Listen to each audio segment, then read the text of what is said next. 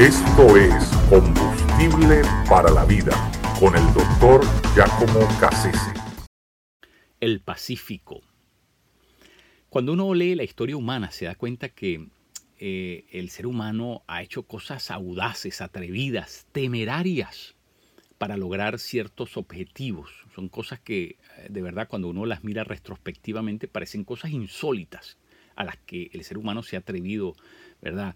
Eh, por ejemplo, en el tiempo de las guerras púnicas, Aníbal atravesó los Alpes y nada más y nada menos que con un ejército que venía con elefantes. ¿verdad? Algo inimaginable el día de hoy. Pero lo hizo. Eh, todo por lograr sus objetivos, ¿verdad? De lograr estas, estas guerras. Eh, asimismo, Napoleón, con un ejército muy pequeño en comparación con el ejército de, de los mamelucos, que eran quienes reinaban en Egipto eh, a fines del siglo XVIII, eh, los, los derrotó, los venció y se apoderó de todo Egipto, Napoleón, con un ejército ínfimamente, es decir, extremadamente pequeño. Eh, asimismo, Gustavo Eiffel fue el primero en hacer la estructura metálica más alta en todo el mundo, lo que se llama la Torre Eiffel, ¿verdad? Eh, esta estructura eh, es incluso más alta que las pirámides de Egipto. Es algo verdaderamente impresionante para su época, para su tiempo. Era un reto que él aceptó arquitectónicamente llevarlo a cabo, realizarlo. Asimismo, eh, Lady Lindy, por ejemplo, atravesó todo el océano Atlántico, algo que mm, para ese momento parecía que era imposible lograrlo. Y, Bolívar, Bolívar eh, con un ejército de gente descamisada, con eh, campesinos apenas, mal eh, armados, mal equipados, atravesó buena parte de los Andes para poder evadir el, cerco, el asedio de sus enemigos y lograr posicionarse de mejor manera para ganar la guerra. Y muchas guerras de emancipación fueron producto precisamente de esa audacia de Simón Bolívar.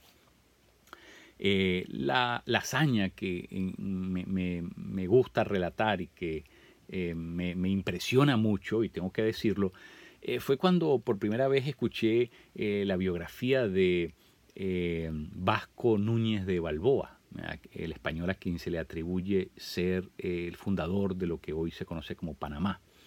Núñez de Balboa, que llegó en el 1512 a, Panamá, en la parte atlántica, en la parte norte, y, estaba enterado de que el Pacífico estaba al otro lado.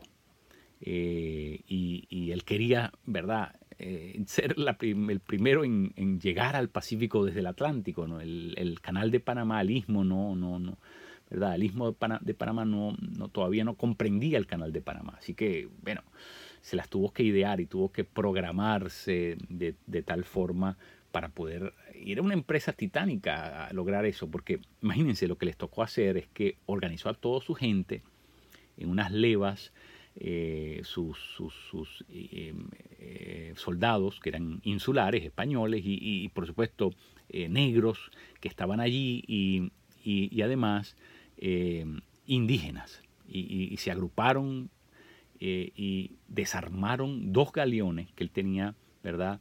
Eh, allí en el puerto en, el Atlántico y en pedazos los cargaron desde el Atlántico hasta el Pacífico para volverlos a armar de nuevo.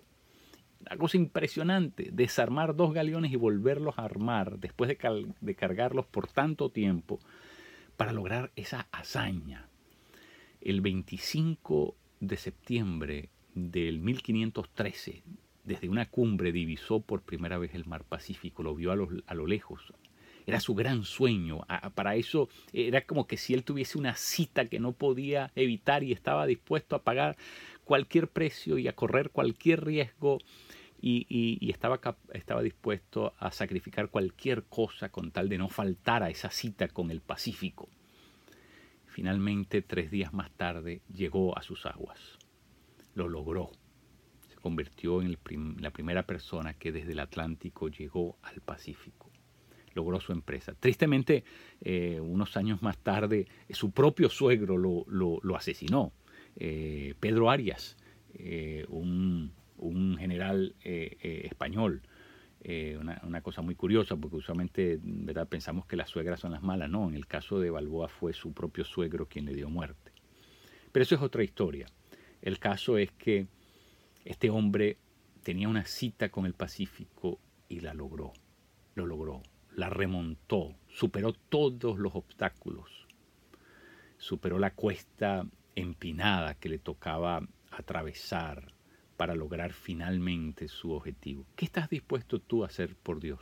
¿Qué estás dispuesto tú para tener un encuentro especial, cara a cara con Dios? ¿Qué estás tú dispuesto a hacer por no faltar a esa cita a la cual Dios te ha invitado por tanto tiempo y a la que tú has rehuido o a la que tú todavía estás un poco meditabundo, calculador, eh, indeciso, eh, dubitante. ¿Qué estás dispuesto a hacer? ¿Qué estarías dispuesto a sacrificar? ¿Cómo te organizarías para llegar a cumplir esa cita?